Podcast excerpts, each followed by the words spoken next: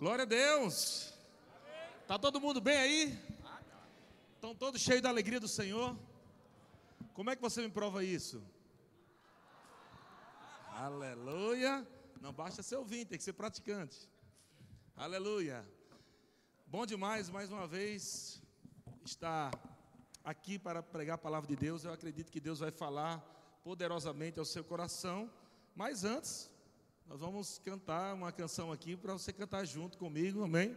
Nós vamos cantar uma vez aquela de ontem e depois uma vez a, a de hoje. amém? É, a de ontem o maior, né? Espera, e essa música espera, essa canção, essa palavra espera quer dizer confiar. Essa palavra espera não significa somente você estar parado esperando algo acontecer, mas é um posicionamento de fé, onde você crê que Deus está fazendo coisas poderosas enquanto você está adorando a Ele. Amém?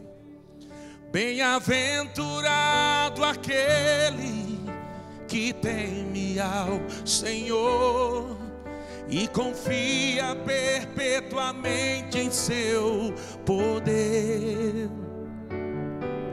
e medita de dia e de noite, noite e dia sem fim.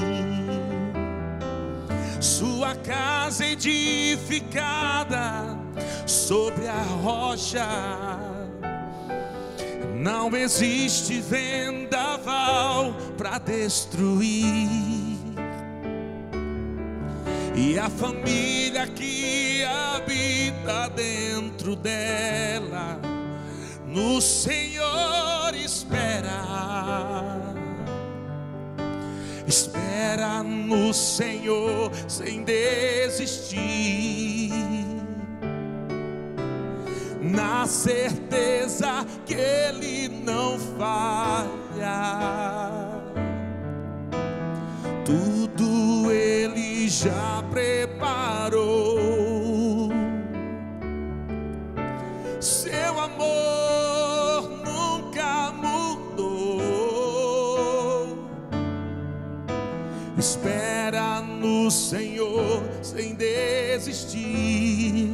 Seu amor nunca mudou. Mais uma vez, espera só vocês. Espera no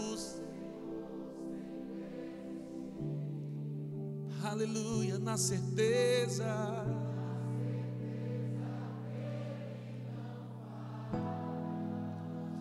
Tudo Ele já preparou.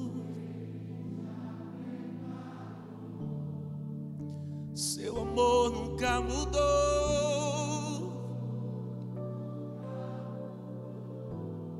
Aleluia. Espera no Senhor sem desistir, seu amor nunca mudou. Seu amor nunca mudou, seu amor nunca mudou. Seu amor nunca mudou. Aleluia, você acredita nisso, meu irmão? Glória a Deus. Diga o amor sempre vence. O amor nunca falha. O amor é eterno. Aleluia. Glória a Deus. Vamos cantar essa canção exaltando o amor de Deus. Aleluia.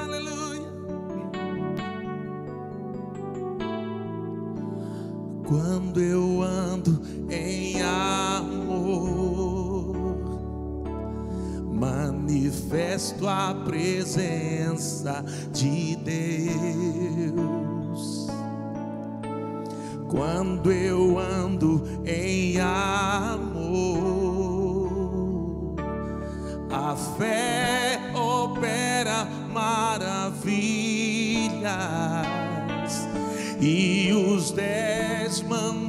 mandamentos tornam-se um quando eu amo meu irmão. Ando em perfeição na presença do Pai. Quando eu amo meu irmão, vai. O amor já venceu,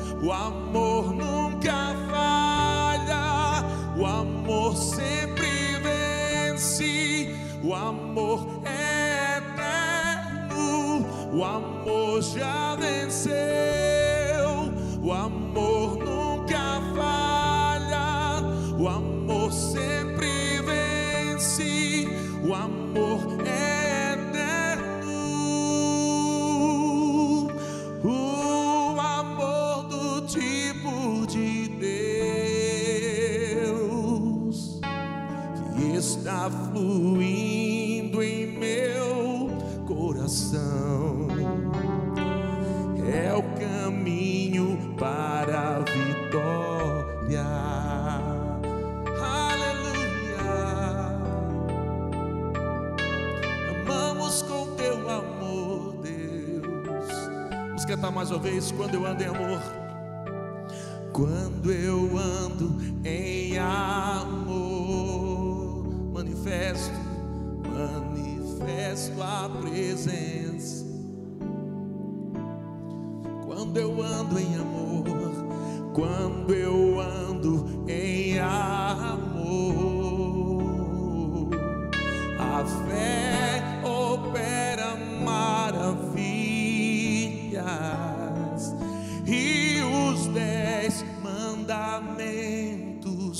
mandamentos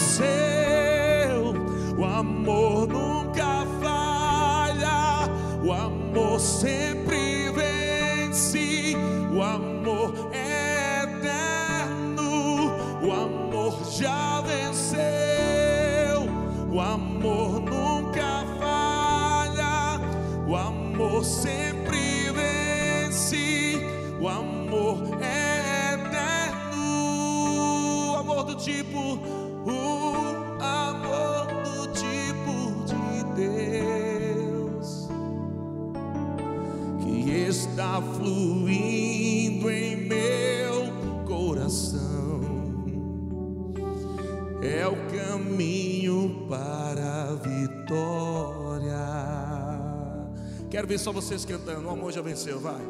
O amor já venceu.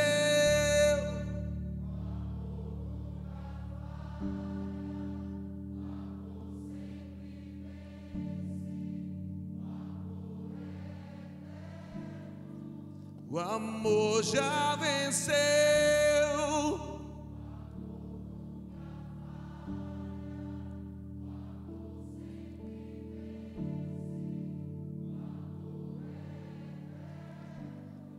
Amor do tipo de Deus, o amor do tipo de Deus que está fluindo em meu coração.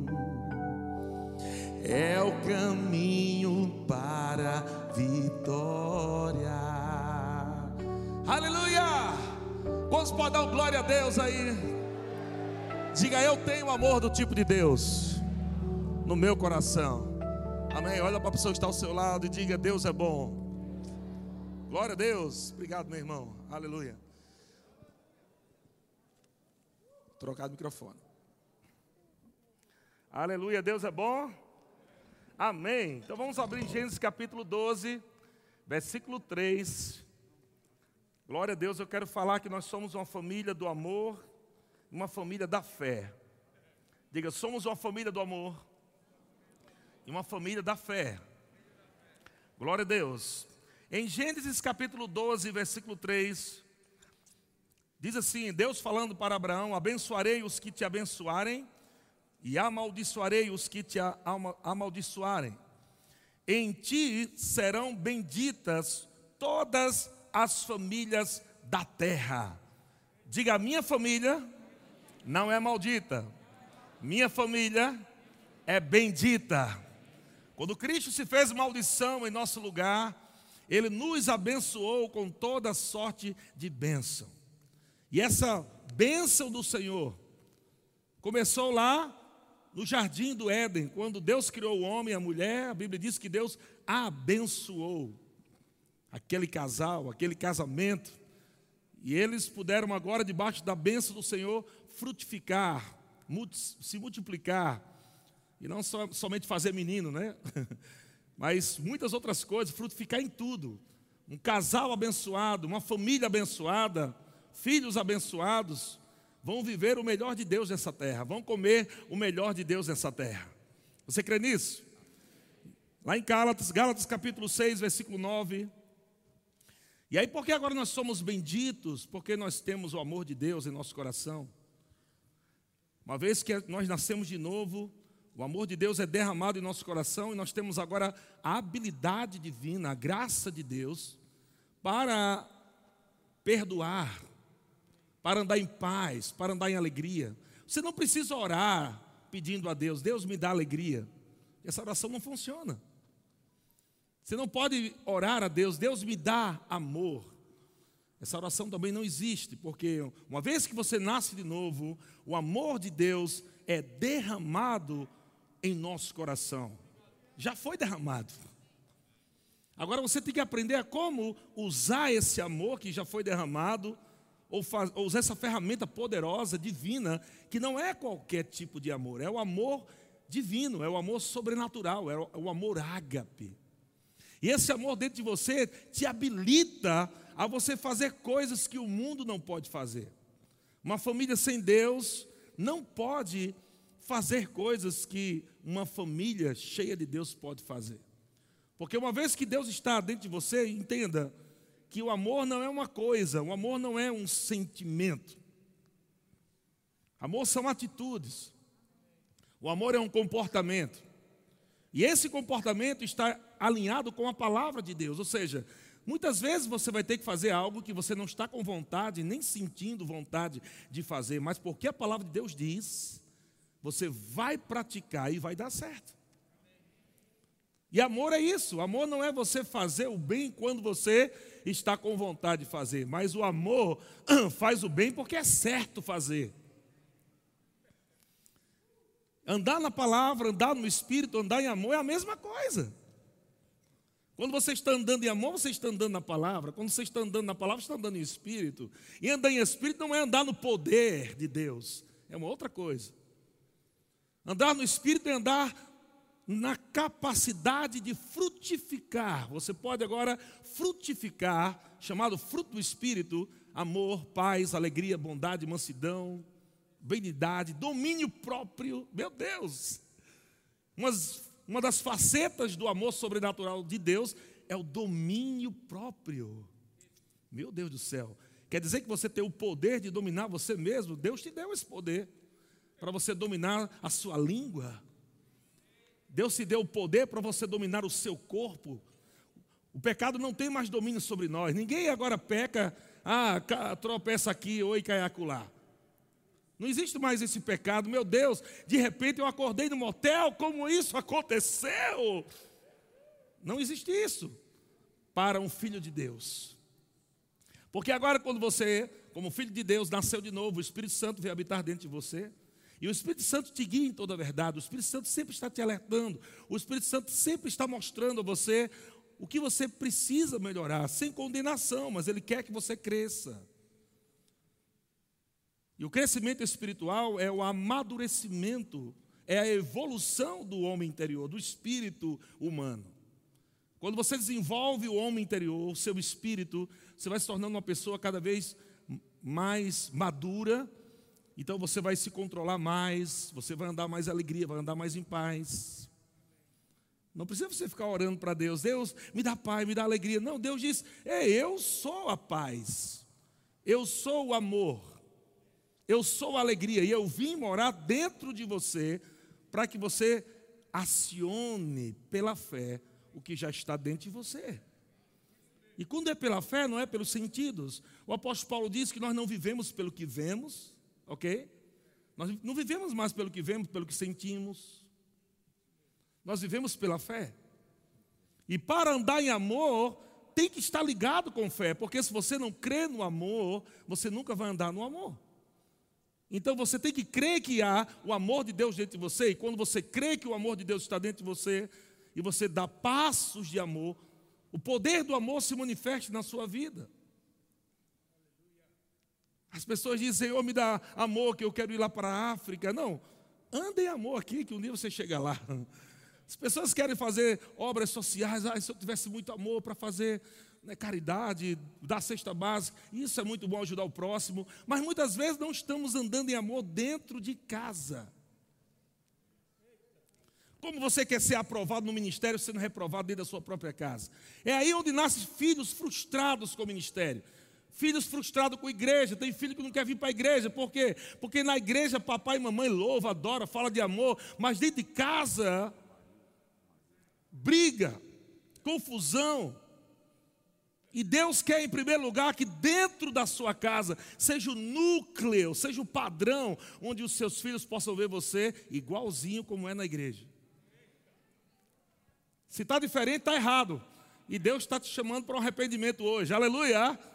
Sem condenação, irmão. Vai rindo, que Deus. Se você rir, é melhor, porque aí vai, todo mundo vai pensar que Deus não está falando com você, não, entendeu? Mas ficar sério, aí os irmãos, está sério, aí, a faca está entrando no irmão aí. Vai dar duas risadas, pô, aleluia. Não fica tenso, não, recebe com alegria. Algumas pessoas estão dizendo, meu Deus, parece que ele estava lá em casa. Deus estava lá. Não é Eliezer falando, é Deus falando através de Eliezer, amém? Ele está vendo tudo, ele está vendo as brigas, as confusão. Tem irmãos que chegou aqui, brigado até a porta, e diz, agora se comporta, pelo amor de Deus, está entrando na igreja. Se comporte. Aí, a paz, amada, a paz. A paz. Que paz é essa? Vem brigando de casa até a igreja. E quando chega na igreja, fica mostrando que é um casal bonito, perfeito, e os filhos tudo vendo que é hipocrisia.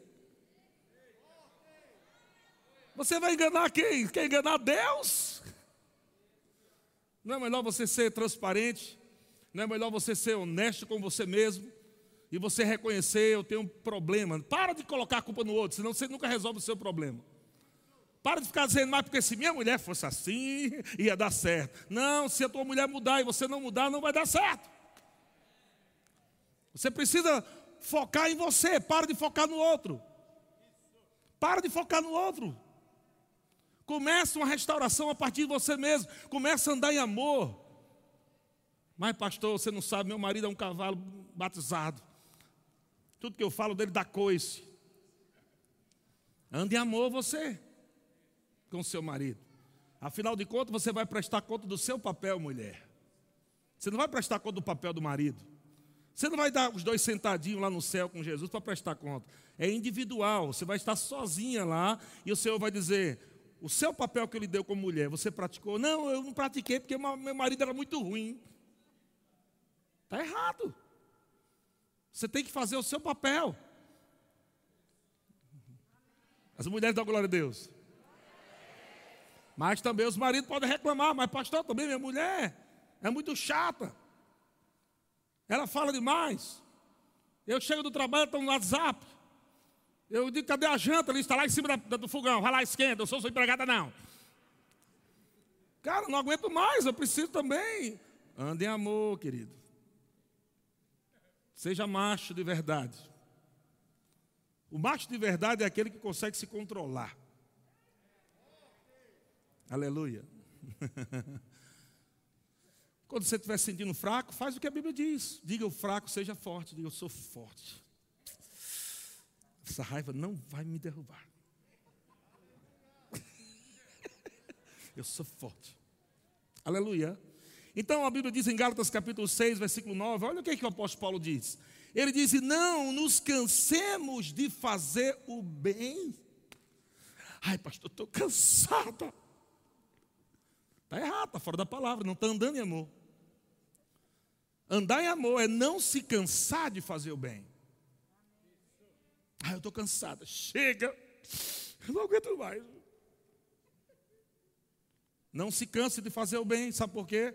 Porque a seu tempo ceifaremos, se não desfalecermos, ou seja, haverá recompensa. A, a prática do amor é uma prática, uma prática da semeadura.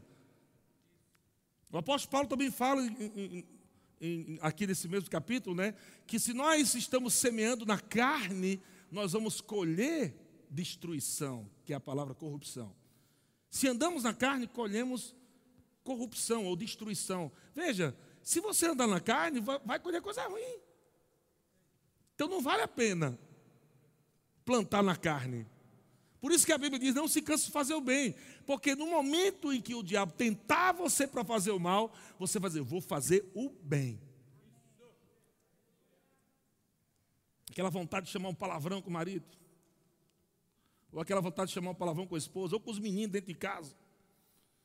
Você tem um domínio próprio. Você não pode deixar sair qualquer palavra pela sua boca. Você tem que construir. Os seus filhos são produtos das, das suas palavras. Os seus filhos são produtos das suas palavras.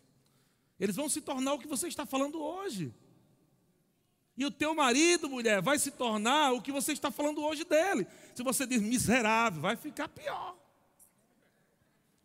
Ô oh, bicho ruim, é o que você vai ter do lado, um bicho ruim.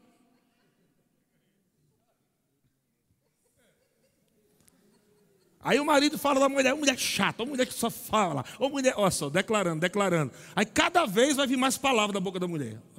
E vai ficar mais chato ainda. E quem está colhendo é você. Por isso a Bíblia diz: não semeia na carne. E o que, é que eu devo fazer, pastor? Eu tenho que mentir? Não, não é mentir, é falar a palavra. Andar em amor não é uma mentira. Não é porque você não está sentindo. Ah, mas eu não estou sentindo, então eu vou falar uma coisa que eu não estou sentindo. Mas você não vive pelo que sente. Quem falou que você vive pelo que sente? Porque você morreu. Em Cristo você morreu, morto não sente nada. Você morreu em Cristo Jesus. Não é viver pelo que sente, é viver pela palavra. Lembra que eu falei ontem, terminei a mensagem de ontem dizendo que eu não tinha quando eu saí de casa, depois que eu voltei, estava com dificuldade de falar para minha esposa: Eu te amo. Foi um, um, processo, um trabalho. Eu fui falando, me convencendo a mim mesmo. A palavra foi recriando dentro de mim uma outra realidade. Quando eu falava para ela, eu te amo. Eu não estava com vontade de falar, eu te amo para ela. Eu te amo, eu te amo. E de tantos meus filhos ouvirem isso, olha só, afetou meus filhos. Meu filho, né, Gabriel, na, época só tinha Gabriel. Gabriel começou a passar a falar a mesma coisa Muitas vezes nós vemos filhos rebeldes e a gente não entende porque aquele menino ficou assim de repente. Lembre-se que ele vai imitar você. Vai se tornar imitador. Mesmo tudo que você está praticando, ele está vendo, ele vai fazer igualzinho. Então a pergunta é: você queria que seu filho fosse igual a você hoje? Porque é o que ele vai se tornar. Não tem ponto de correr. Não adianta você dizer, Deus, por favor, livra meu filho.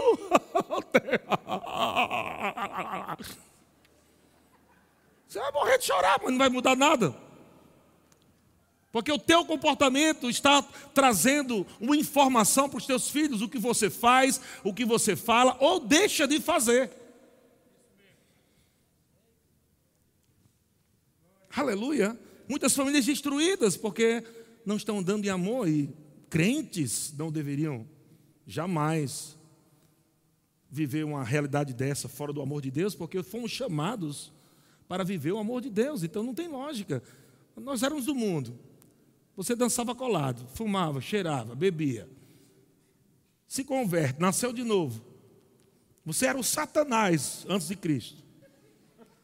Aí se converteu, continuou sendo Satanás? Não tem lógica uma coisa dessa, meu querido. Então o problema não foi Deus, porque Ele fez a parte dele, Ele te recriou, Ele te deu um novo coração, Ele encheu você do amor dele, da paz dele, da habilidade, da graça, da palavra de Deus. Tem tudo já. O que é está faltando? Você tomar vergonha na cara e apontar para você mesmo e dizer: Eu sou o errado. Admita.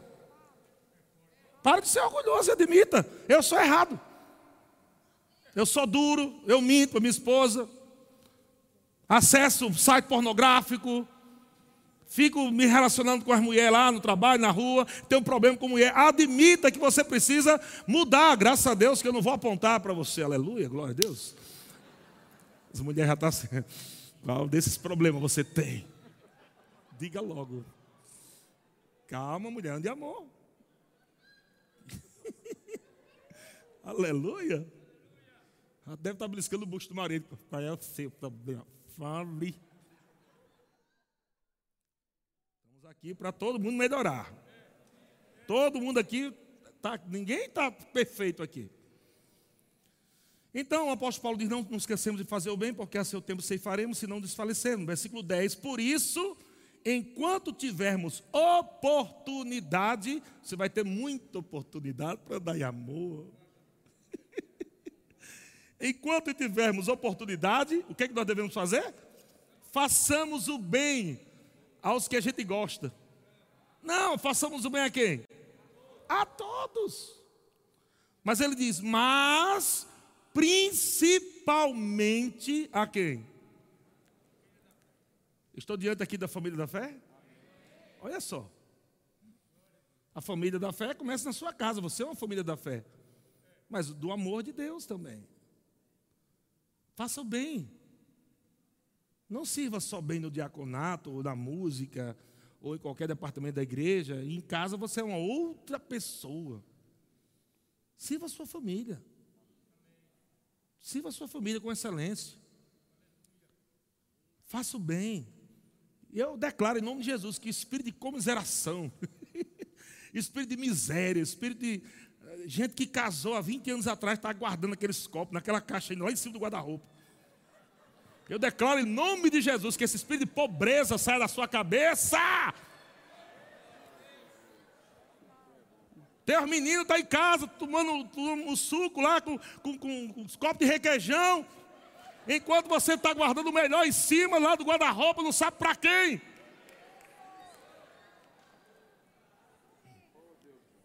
Vai passar vergonha. Porque vai chegar um convidado lá, você prepara mesas bem bonitas. Eita, amanhã é aniversário hoje, é? Os bichinhos nunca viram uma mesa bonita, arrumada. Ui, minha mamãe, garfo novo. Colher nova, mamãe. Você precisa ser excelente dentro da sua casa. Ande em amor com sua família. Não deixa para servir, honrar somente os de fora. Aprenda a preparar uma mesa bonita para a sua família. Prepara uma mesa, não tem ninguém de fora, é a sua casa. Treine os seus filhos a preparar uma mesa bonita, para ele não, não ficar lá em casa. Nunca teve isso.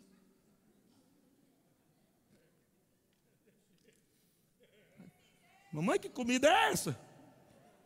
Coma só um pedacinho, que isso é caro que só. Isso aqui eu comprei para o pastor que está vindo aqui. Não vai devorar tudo, não.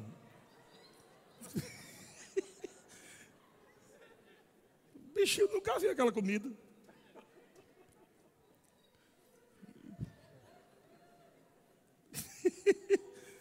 Diga só a família da fé e do amor. Então a fé agrada a Deus. Hebreus 11, 6 diz que a fé agrada a Deus. O amor é o caminho sobre modo excelente. São coisas poderosas. 1 Coríntios capítulo 3, versículo, capítulo 13, versículo 13, o apóstolo Paulo diz: Agora, pois, permanece a fé, a esperança e o amor.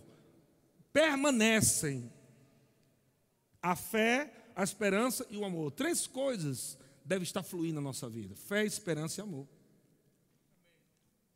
A fé é certeza. Hebreus capítulo 11, versículo 1 diz que a fé é a certeza. O que certeza de quê? Certeza de que a palavra de Deus é verdade. Certeza de que meu casamento não vai acabar, que meus filhos não vão para o mundo. Você tem que ter certeza. E quando você tem certeza, não, nosso casamento vai melhorar mais e mais. E o diabo vai melhorar? Como é? Vocês tudo brigando aí. Como é que vai melhorar? Você tem que falar fé. Vai melhorar. Vai melhorar. E o diabo, não tem jeito não, essa tua mulher não tem jeito mais não. Ou, ou então o contrário, né? Satanás na cabeça da mulher, esse teu marido aí, olha o bucho dele. Não tem mais jeito.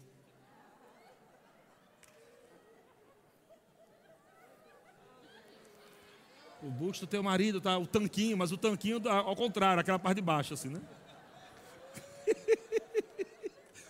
Aí o diabo vai, vai, vai encontrando defeito, né?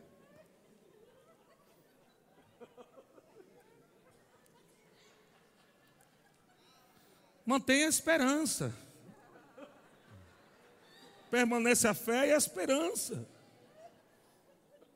Nem que você diga, meu amor, você não está do mesmo jeito, né? A lei da gravidade operou muito forte na tua vida. Mas eu vou ficar contigo até o fim, nem que lá na glória, quando a gente receber um corpo glorificado, aleluia. Mas não vou largar você por nada. aleluia. Deus é bom. Então ele diz: a permanece a fé, a esperança e o amor, e o maior destes três, o maior destes três é o amor. Meu Deus, o amor é maior do que a fé. O amor é maior do que a fé. E é por isso que a gente vê alguns casais, algumas famílias, que as coisas não fluem, não acontecem. O cara declara e chama existência. E dança do culto. E faz, não acontece nada. Por quê? Porque o maior é o amor. Fé é importante, esperança é importante, mas em casa briga, confusão, até palavrão, xingando um ou outro. E por que não, a fé não funciona? Porque o amor é como o combustível da fé. Se você comprar um carro de um milhão de reais, top o carro. Menino, esse carro é top demais. Ele não vai andar se não tiver gasolina. Você concorda? Se você não tiver dinheiro para botar gasolina, você compra um carro caríssimo, vai ficar lá parado. Então a sua fé é muito preciosa. A sua fé é muito preciosa, mas ela só anda com o combustível do amor.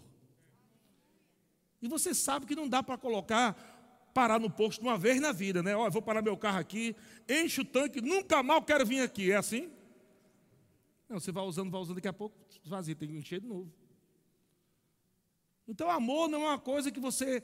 Eu vou fazer uma oração a partir de hoje. Pai, eu, a partir de hoje, vou fazer só essa oração. Que eu vou andar em amor, eu, eu quero andar em amor, me ajuda a andar em amor, e eu não quero mais perturbação na minha vida.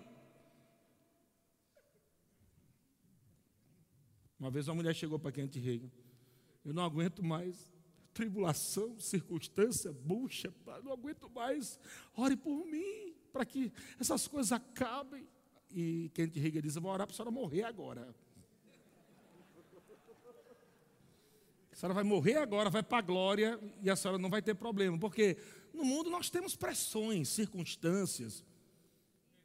Estamos aprendendo a lidar um com o outro, mas o amor de Deus que foi derramado no nosso coração nos habilita a sermos ministros. Não é só de púlpito, não, gente. É ministrar em casa. É ministrar o amor de Deus para a esposa, ministrar o amor de Deus para o marido, ministrar o amor de Deus para os filhos, os filhos ministrando o amor de Deus para os pais. Ministros de uma nova aliança, não da lei, mas do Espírito, porque a lei mata, mas o Espírito vivifica. Então, quando nós estamos andando nesse amor na palavra, no Espírito, nós estamos trazendo vida, manifestando vida em nosso casamento, em nossa família, em nossos filhos. Aleluia. Aleluia ou aleluia? Amém. Então, é, é, 1 Timóteo capítulo 3, versículo 12. 1 Timóteo capítulo 3, versículo 12.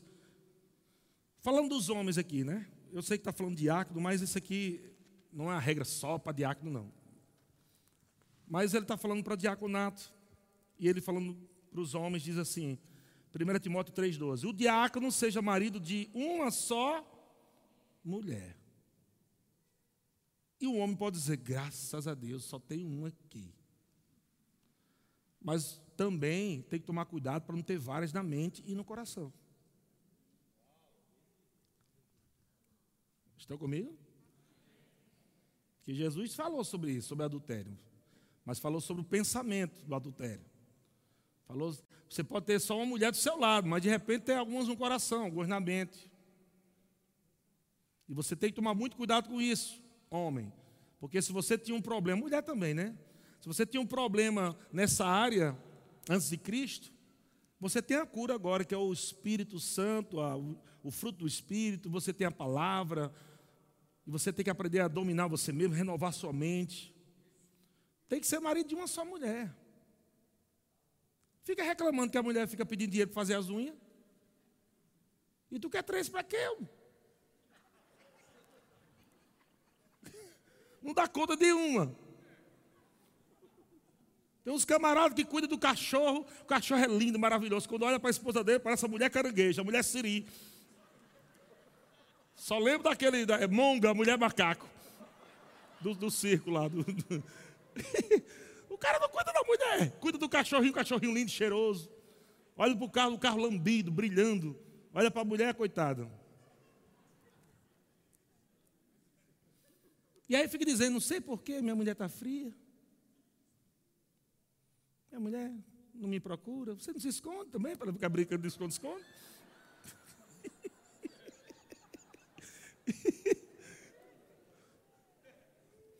Mas está lá a mulher desanimada. Mulher por quê? Porque o marido não cuida mais do cachorro, do carro, do que dela. E pensa numa coisa que mulher, quando ela não está trabalhando, ela decide ficar em casa, cuidando da casa dos filhos. Uma das coisas que ela mais detesta é quando ela vai pedir, meu amor, você pode me dar tanto aí? É a pior coisa que ela detesta é para quê? É verdade ou não é, mulher? É verdade. Eu sei porque eu falei isso várias vezes para minha. Jorge dizia, amor, me dá 50 reais. Eu, Oxe, para quê? 50. Ele já começa a botar já, né, porque esse mês, cuidado, porque esse mês aí, olha, tem isso aqui para pagar, tem isso aqui para pagar. Tá, a mulher já não quer nem pedir mais. Vai andar no shopping, desestressar a mulher. Leva a mulher para passear. Aí tem que aprender. Aí quando não tem dinheiro, já o marido fica estressado. O marido se estressa em o shopping passear. A mulher nem quer comprar, ela já sabe que o marido não está em condição, ela só quer passear. Para ver. É uma, é uma mania de mulher. Mulher gosta de ver as coisas, mesmo que não compre. Homem não gosta de ficar vendo. Vai, vai, vai ver, para quê? Você não vai comprar. O homem diz. Na cabeça da mulher, ela quer desestressar, passear com o marido, olhar as coisas. Aí chega na frente da vitrina e diz: Olha, amor, que sapato lindo, o marido já fica duro. Ei, olha a hora aí, isso que. Ele tem culto hoje, viu? Que na cabeça do marido ela já quer comprar, ela quer me dar o golpe. É, esse é golpe.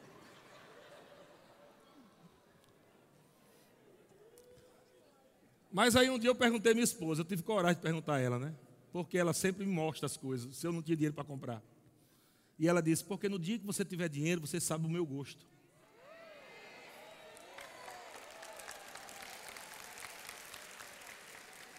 Olha aí.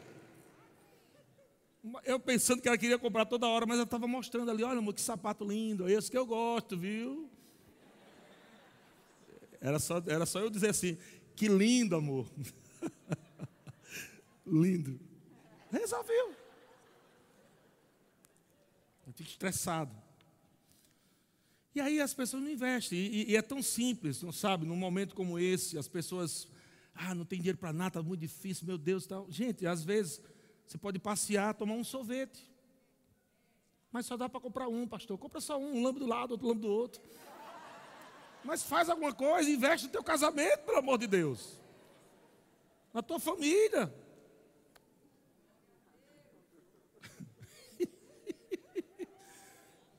Então o marido de uma só mulher. Por quê? Porque Deus já sabia que mulher é cara. Ele disse, mulher é cara, fique só com uma. Não inventa não, que tu vai morrer. E aí ele diz, marido de uma só mulher e governe bem os seus filhos. Olha só o marido. Governe bem os seus filhos e a própria casa. Então não adianta ficar dando pitaco na casa dos outros, se você não está nem arrumando a sua. Chega lá, é porque tu botasse sofá aqui, hein? E é da tua, é da tua conta? Vai cuidar do teu sofá para lá, rapaz, da tua casa. Sofá é todo rasgado, tem que botar aquele pano lá porque tem um buraco. Bota o paninho lá, e lá, lá e chega na casa dos outros dando pitaco. Por que tu bota assim? Tem. Vá arrumar o teu sofá. As panelas. Não tem nem cabo mais, o bichinho está tudo preto, amassado. E fica naquela mentalidade miserável. Não, ainda dá para fazer ovo ainda, ainda dá, está vendo? Dá para fazer ainda. Já está vindo já o preto junto com o ovo misturado com raspa. Rec, rec, rec. Governe bem a sua casa. As paredes cheias de mofo. Não, final do ano a gente arruma. Né? Não tem para quê todo mês ficar pintando essa parede, mas está mofado, criatura. Estumada lá com os filhos lá de fora, igual, os vasos não tem tampa.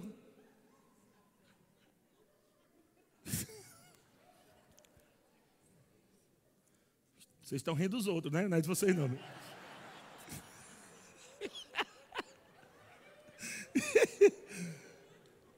que governe bem a própria casa. Governar bem a própria casa, governar bem os seus filhos e a própria casa. Glória a Deus. E aí agora as mulheres, né? Tito capítulo 2, versículo 4. Tito 2, 2 4 diz: A fim de instruir os jovens, falando das mulheres casadas, né? principalmente as maduras, as mulheres que já estão muito tempo no casamento. Uma vez eu vi uma mulher falando, uma menina que acabou de casar, chorando lá, e eu passei assim, sem, sem querer, eu ouvi, né? A mais velha falando para a outra, mulher, larga esse miserável. Isso não presta não. Não dá uma raiva tão grande. A minha acabou de casar. A irmã casada, que era mais velha de casamento, né, idade e tudo mais, estava aconselhando para a outra mulher: largue, não fique nesse sofrimento, não, mulher. Você é tão jovem. Vá viver a sua vida, olha, a vida é tão maravilhosa. Não fique nesse, nesse prestável, não. E lá, lá, lá. E não era nada demais, não. Era só a briga, assim, de coisa mesmo que, que tem que se ajustar. E aí a Bíblia diz aqui que essas mulheres mais é, maduras, elas precisam instruir as jovens recém-casadas a amarem ao marido e aos seus filhos. A mulher chega, para conversar com a outra. Mulher, não sei, está tendo uma incompatibilidade de gênero. Mulher, não dá. Como diz uma palavra que veio da minha mente agora, né? A gente parece um azogue invertido. O azogue é um imã, né? Lá em Natal é chamado de azogue. Um imã invertido, a gente não consegue, não, não vai, não sei o que é está acontecendo. Eu acho que eu casei errado, eu acho que o meu deve estar por aí, no cavalo branco, de cima das montanhas, chamando o meu nome. Crustácea! Crustácea! É o diabo que coloca esse pensamento. Eu casei errado, o meu está por aí, meu Deus. Eu tenho, que, eu tenho que largar logo esse peste e pegar o meu. Eu tenho que achar o meu, o meu, minha alma gêmea.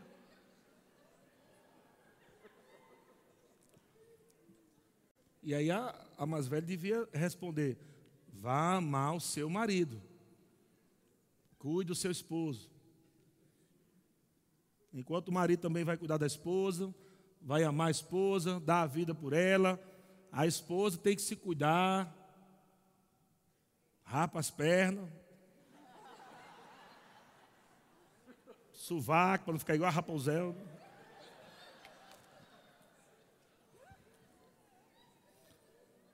Marido, agora vamos falar, aqui, vamos falar do marido crente. O marido crente orando em língua o dia todinho no trabalho, aquela Jezabel passando lá perto dele, olhando para ele. e ele. Ô oh, papai, obrigado pela tua bondade. O dia todinho. Aí chega em casa, quando abre a porta, os cabelos arrepiados, camisa de Dilma.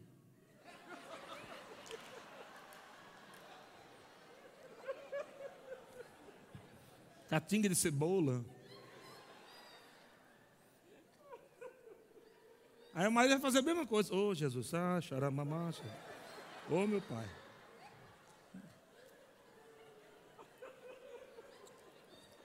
Então as mulheres têm que dar exemplo.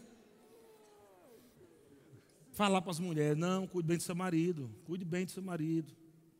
Porque hoje tem que tomar muito cuidado, né? Com essa era do feminismo aí, fica entrando umas doutrinas dentro da, da, da cabeça das mulheres. E a palavra de Deus está falando isso. Ele diz no versículo 5, ó, as mulheres, as velhas ensinam as mais novas a serem sensatas, honestas, boas donas de casa, bondosas, sujeitas ao marido. Para que tudo isso? Para que a palavra de Deus não seja o quê? Difamada. Quer dizer que a, a, a, se submeter ao marido, não estou dizendo que você ser capacho. Entenda que submissão significa uma submissão. É estar auxiliando a, missão do cabeça. E eu quero tirar você, você, mulher, desse peso. Não tenta assumir o papel do teu marido, você vai morrer cedo. Porque quando você tenta assumir o papel do marido, porque o marido é um banana, ele não faz o que deveria fazer, aí você quer fazer, você vai ficar pesada, triste, cheia de doença. Porque você está assumindo uma posição que não é sua, não tem graça para você exercer o papel do marido. Seu chamado foi auxiliar. Então, deixa que ele tome de conta. O marido aí, amor, o que, é que nós vamos fazer? Dá teus pulos, o problema é teu. E amor, e agora? Está faltando feijão. Depois não vai ter comida hoje. Porque eu não vou fazer nada, tem que esperar o feijão chegar. Vai comprar feijão? É, dá um choquinhozinho nesse camarada aí. Então a mulher fica na posição dela. Meu amorzinho, estou prontinha para fazer o feijão, mas vai comprar o feijão? Vá. Estou com uma preguiça tão grande. Então vamos fazer jejum e oração hoje. Se quiser também passar tarde hoje vivendo de amor, em jejum a gente desmaia.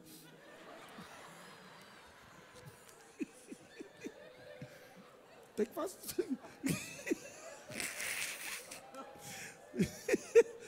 Eita Jesus, aleluia. Então, então Gálatas capítulo 5, versículo 6 diz assim: Porque em Cristo Jesus nem a circuncisão nem a incircuncisão tem valor algum, mas a fé que atua pelo amor. E Gálatas, um pouquinho mais na frente, né? 7 diz: Vós corrias bem. Olha só a importância. Você corria bem, estava indo tudo bem. Quem vos impediu de continuardes a obedecer a verdade? Então é possível a coisa estar tá bem, de repente a coisa desandar na família, no casamento. Mas ele está dizendo: você estava bem, indo bem. Quem vos impediu de continuar a obedecer à verdade? Olha só, gente. Ir bem significa obedecer à verdade. As coisas irem bem na tua família, com os teus filhos, no teu casamento, é você interpretar. Eu estou andando na palavra, minha esposa está andando na palavra, meus filhos. Tem que toda hora tá, olha, meu filho, isso aqui está fora da palavra. A gente tem que obedecer à verdade. E vai ensinando a criança. E também a mulher pode dizer, meu amor, isso aqui você está fazendo, não está fora da palavra. Quando você não tem a palavra, quando você não faz, não faz o rema, não estuda no rema, pensa numa coisa feia, um casal que não, não, que não estudou no rema brigando. Menina é ou briga feia. Agora, quando faz o rema e briga na palavra, ó. Não, porque você não, porque está escrito, né? Não, mas também está escrito, viu? Aí fica fica mais bonito a briga. Não fica aquele barraco dentro de casa. Pelo menos os filhos estão ouvindo a palavra na hora da briga, entendeu? Não estão ouvindo palavrão, não estão ouvindo essas coisas. E aí diz: vocês corriam bem. Quem foi que vos impediu de continuar? Diz. Quem foi que vos impediu de continuardes? A ir bem, a ficar tranquilo, tudo bem. Quem foi? E ele diz, versículo 8: Essa persuasão não vem daquele que vos chama. Ou seja, quem persuadiu você a mudar o comportamento, a fala, a sair do amor de Deus, não foi Jesus. Essa persuasão não vem daquele que vos chama. E ele diz: um pouco de fermento leveda toda a massa. Gente, é muito importante você entender isso. Às vezes é um sentimentozinho errado. Um sentimento que você acolhe no coração. Alguma coisa que está fora da palavra que você acolheu começa a deixar você mais lento. Até mesmo os filhos com os pais. Vai ser falado aqui também nesses dias sobre criação de filhos. Mas às vezes os filhos começam a interpretar também os pais, começam a ficar com raiva dos pais, desonram os pais. E tome cuidado, porque a sua prosperidade e a quantidade de dias que Deus separou para você viver depende totalmente da honra que você dá aos pais. Então tenha muito cuidado. Quer viver pobre, miserável nessa terra e morrer cedo, é só andar em rebelião com os pais. Não, é porque meu pai é assim, meu pai é bravo, meu pai. A Bíblia não falou que você tem que honrar o pai bonzinho. Honre os seus pais. Amém? E aí todo mundo vai bem se os filhos andam na palavra, o marido anda na palavra, a mulher anda na palavra. Sucesso, tudo vai bem. Tudo vai bem. Provérbios capítulo 18, versículo 21, o cuidado que a gente tem que ter para não estar, não deixar a carne frouxa, para a gente não ficar semeando na carne, é que nesse momento, se a gente não tiver controle da nossa língua, nós vamos falar coisas que vão machucar um ao outro e vai trazer danos também para os filhos. Alguns filhos não desenvolvem porque os pais, qualquer coisa que, que, que briga, diz: seu burro, abestalhado. E você fica lançando aquelas palavras. Olha o que, é que o provérbio diz, 18, 21. A morte e a vida estão no poder da língua. E o que bem utiliza, come do seu fruto. Então, família, pelo amor de Deus, pare de, de, de amaldiçoar um ao outro. Pare de falar coisa errada para o outro. Se domine, domine sua língua. Pare, marido, de falar para a mulher: você não presta, você, você é uma bestalhada mesmo, você é uma burra mesmo. Mari, mulheres, pare de falar: oh, meu marido, você é um bananão mesmo, viu? Sei nem porquê onde é que eu estava com minha cabeça quando casei contigo. Pare de falar besteira. Comece a falar fé. Fala fé. Você é uma família da fé e do amor. Então fala, meu marido é uma benção, meu marido é um homem de Deus, meu marido é cheio da palavra, cheio do Espírito Santo. Ainda que você olhe para ele meu Jesus. Ele é um homem cheio da palavra. Fale para sua mulher, minha mulher é uma mulher ungida, uma mulher de Deus, é uma mulher amorosa. Você está trazendo existência, está construindo, trazendo à existência o que não existe. Os filhos, meus filhos são uma benção. Filho faz uma coisa que você não gostou, você vem cá, olha menino, seu próspero.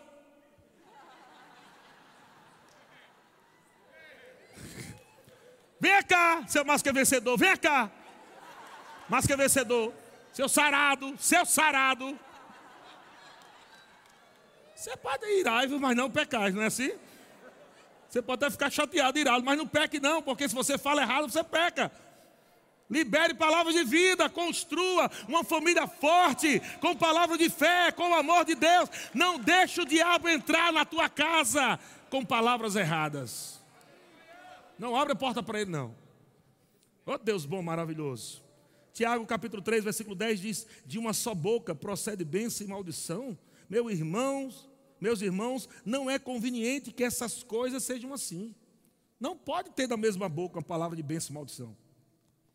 Acaso pode a fonte jorrar do mesmo lugar o que é doce e o que é amargoso? Palavras amargas?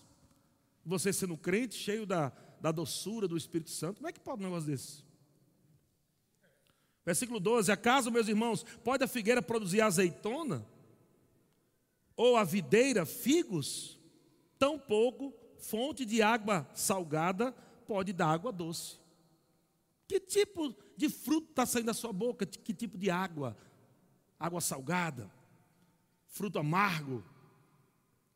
Agora também tem os maridos que, pelo amor de Deus, viu? Tem uns camaradas que Quando a mulher chegar no céu, lá vem um guindaste, achando a coroa da mulher.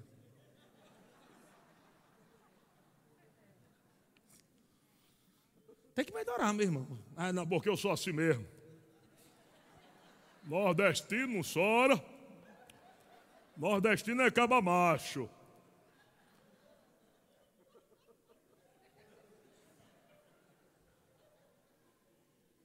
E vai, tu vai morrer assim.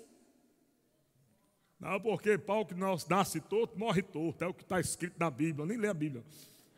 Pau. Isso é uma música da Bahia, não é da Bíblia, não, criatura.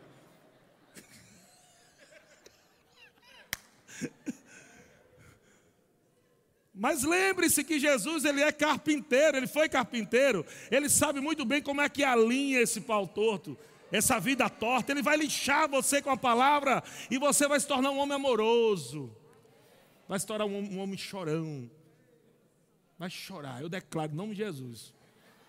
Você vai provar de cultos do catarro grosso, aleluia. Vai chorar que o catarro vai descer. Meu Deus do céu. A presença de Deus vai estar tão forte em você, o amor de Deus vai estar tão forte dentro de você, que você vai perceber quanto Deus é bom, o amor de Deus vai te constranger. Você vai olhar para você vai olhar para você lá atrás e vai dizer, meu Deus, como é que eu conseguia ser esse esse troço? Deus é bom demais. Então, para terminar, aleluia.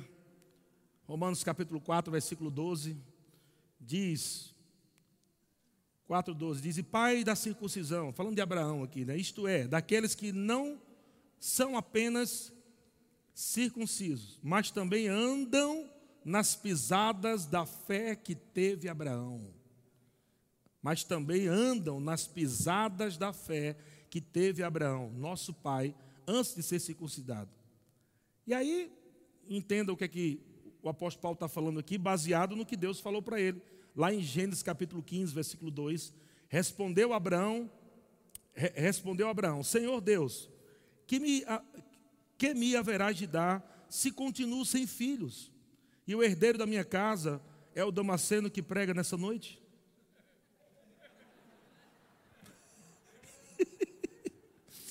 Eliezer, né? Disse mais Abraão: A mim me concedeste descendência, e um servo nascido na minha casa será o herdeiro. Ou seja, o herdeiro vai vir de quem? Vai vir do Damasceno Eliezer, o Eliezer, né?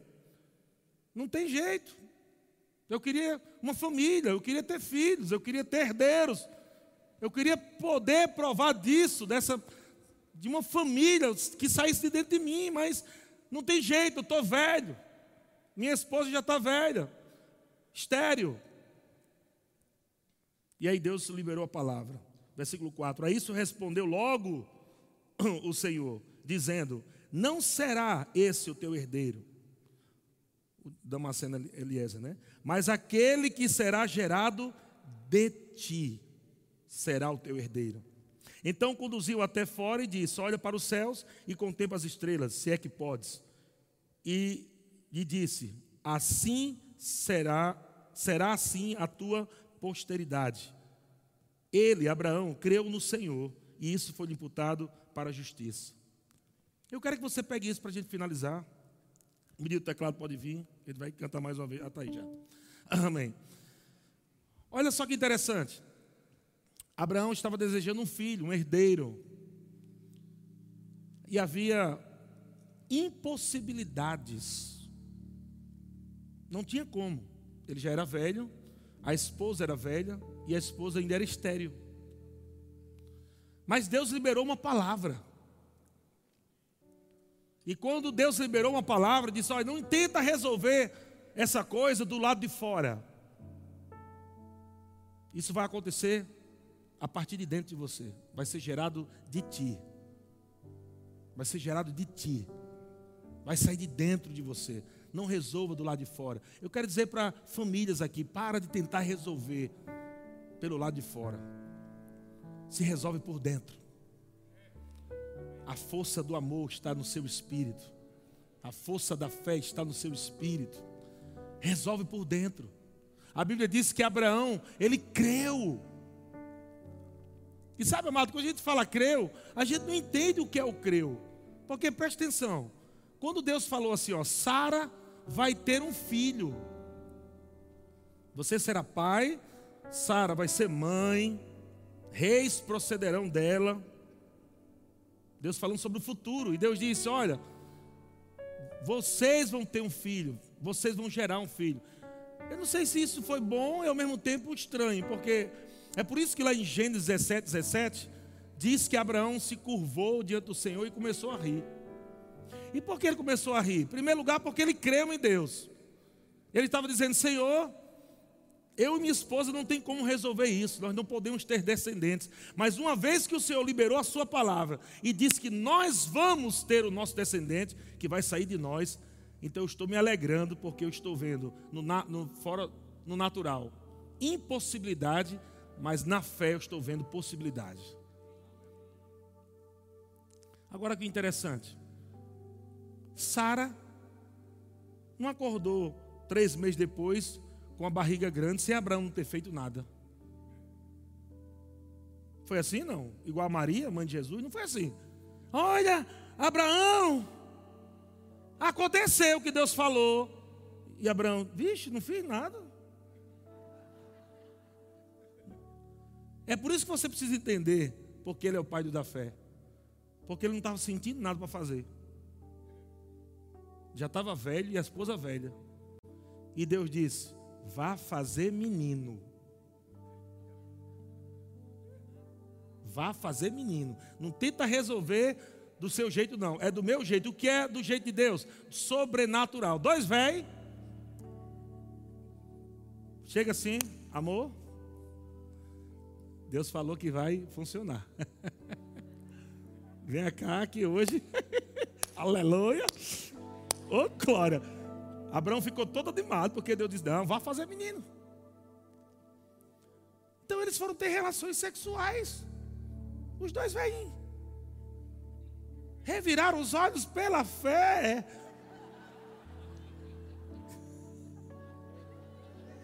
E, e, e, você está rindo porque é exatamente assim que Abraão viu antes de, de, de deitar com Sara. Ele disse: Rapaz, estou imaginando.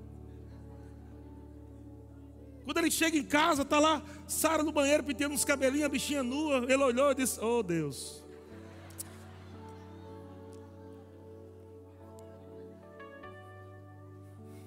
Abraão olhou para ele mesmo e disse: Misericórdia.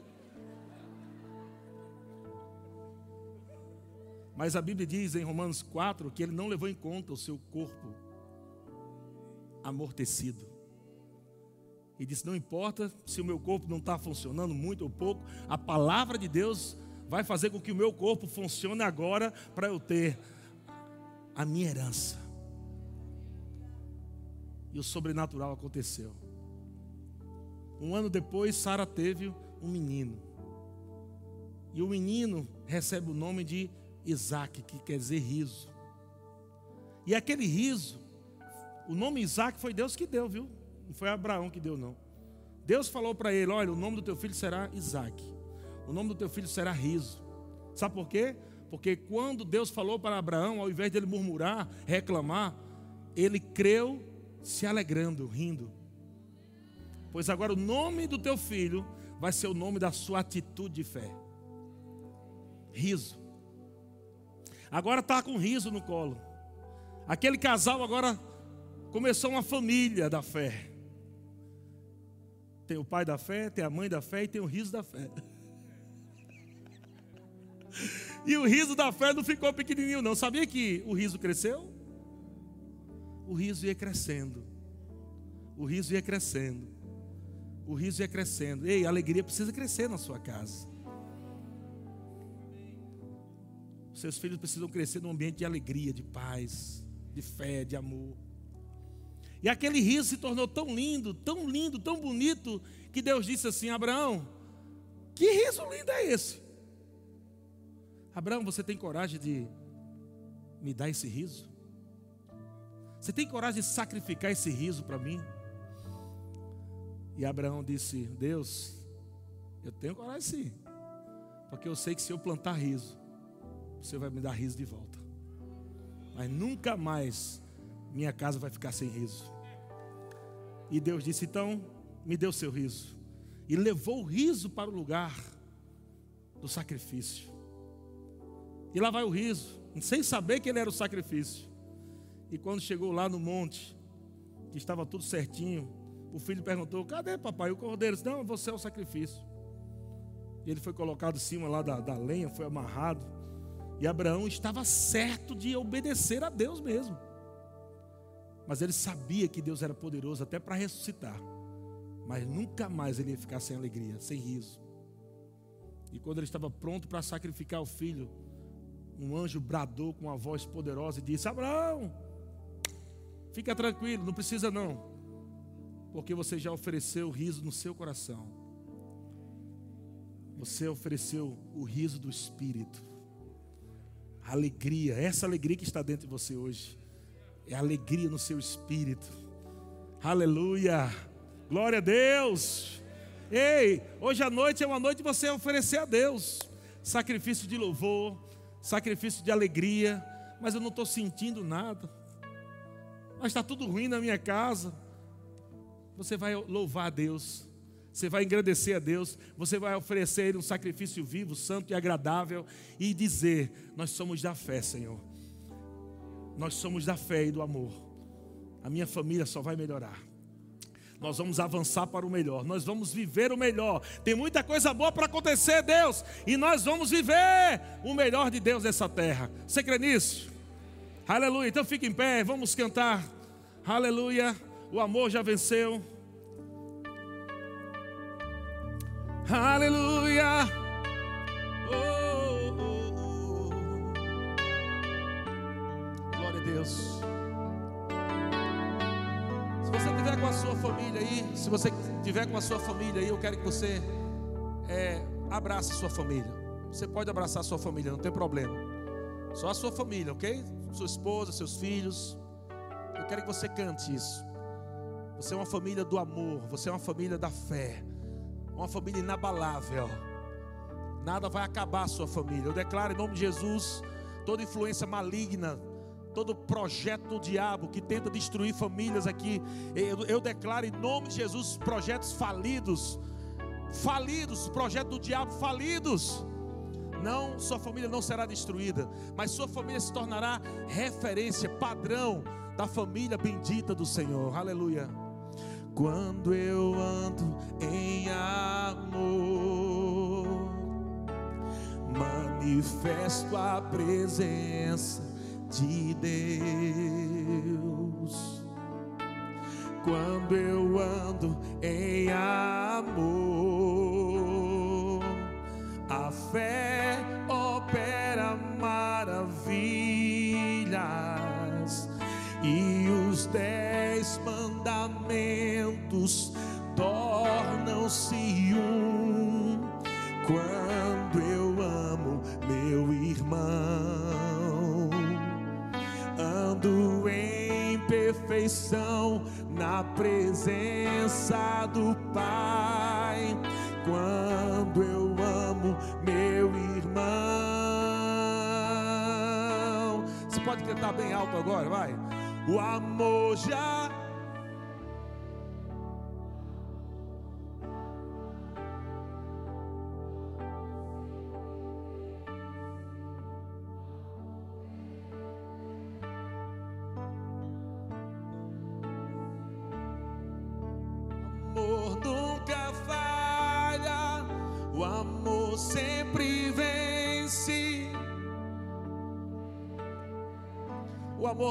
Deus.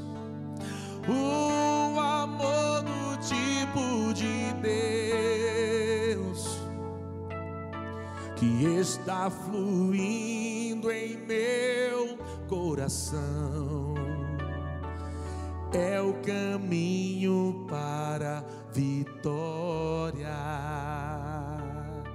Agora libera a palavra de amor aí para sua família, para o seu cônjuge, para o seu filho. Filhos, libera uma palavra de amor para os seus pais. E digam todos juntos: nós somos da fé, nós somos do amor. Somos uma família inabalável. Aleluia. Declara isso, palavra de amor. Dá um abraço mesmo, carinhoso, de honra. Glória a Deus. E amanhã tem mais. Amo vocês, gente. Eu quero aproveitar aqui para mandar um beijão para o meu amor, para a Georgia que está assistindo. Beijo, amor, te amo. Beijo também para Emily, minha filha, meu filho Gabriel. Amo vocês do fundo do meu coração. Estou com saudades. Shalom, gente.